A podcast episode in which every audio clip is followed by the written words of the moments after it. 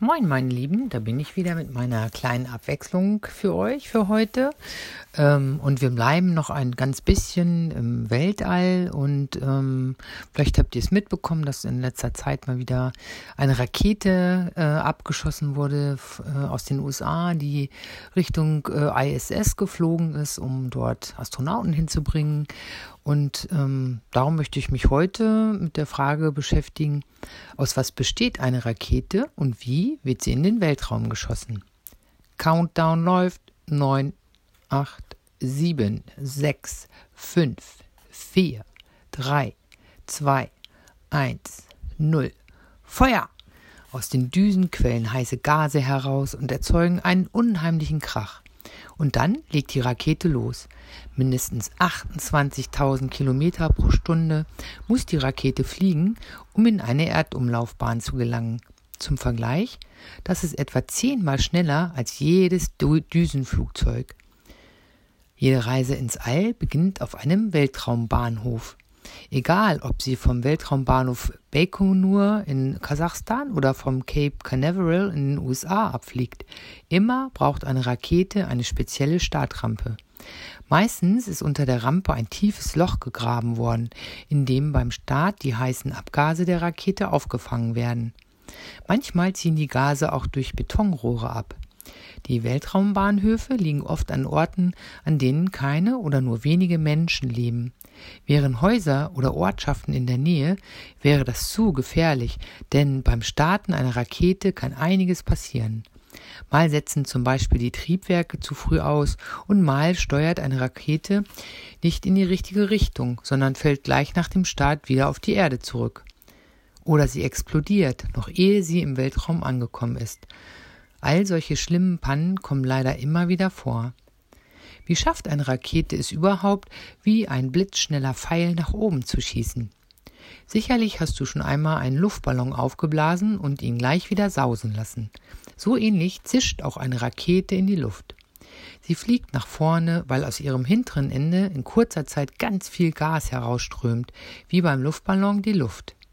Allerdings zieht sich die Rakete bei diesem Vorgang nicht zusammen und wird nicht schlafft wie ein Luftballon ohne Luft.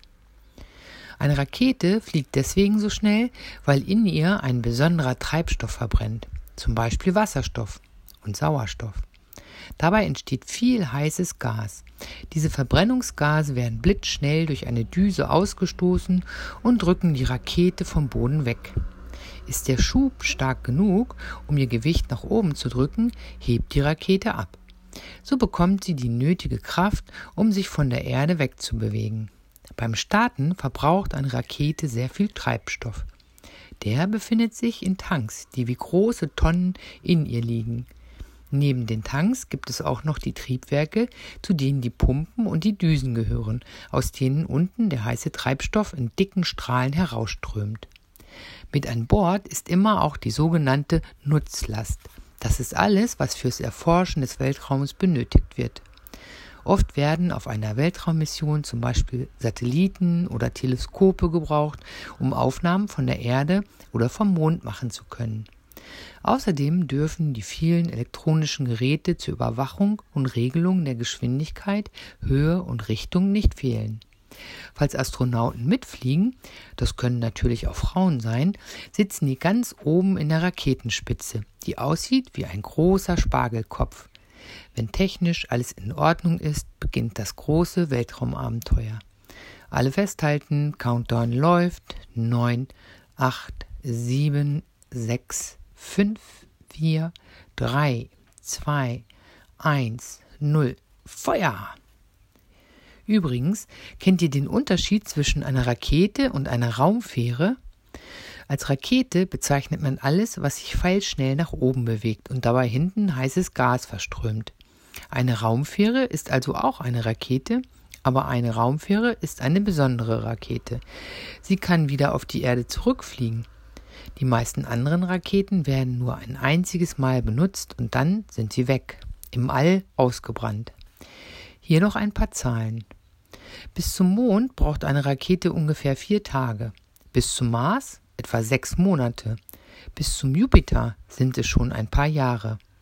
Die Raumsonde Cassini, die Ende 2004 den Saturn und seine Monde erreicht hat, war sogar sieben Jahre lang im All unterwegs. Naja, immerhin musste sie ungefähr 1,5 Milliarden Kilometer zurücklegen. So weit ist es von der Erde bis zum Saturn.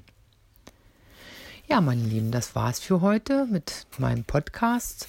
Ähm, das war die letzte Folge in Bezug auf Weltraum. Morgen geht's dann mit meinem anderen Thema weiter. Ja, ich hoffe, ihr hattet ein bisschen Spaß und wir hören uns morgen wieder. Bis dann. Ciao.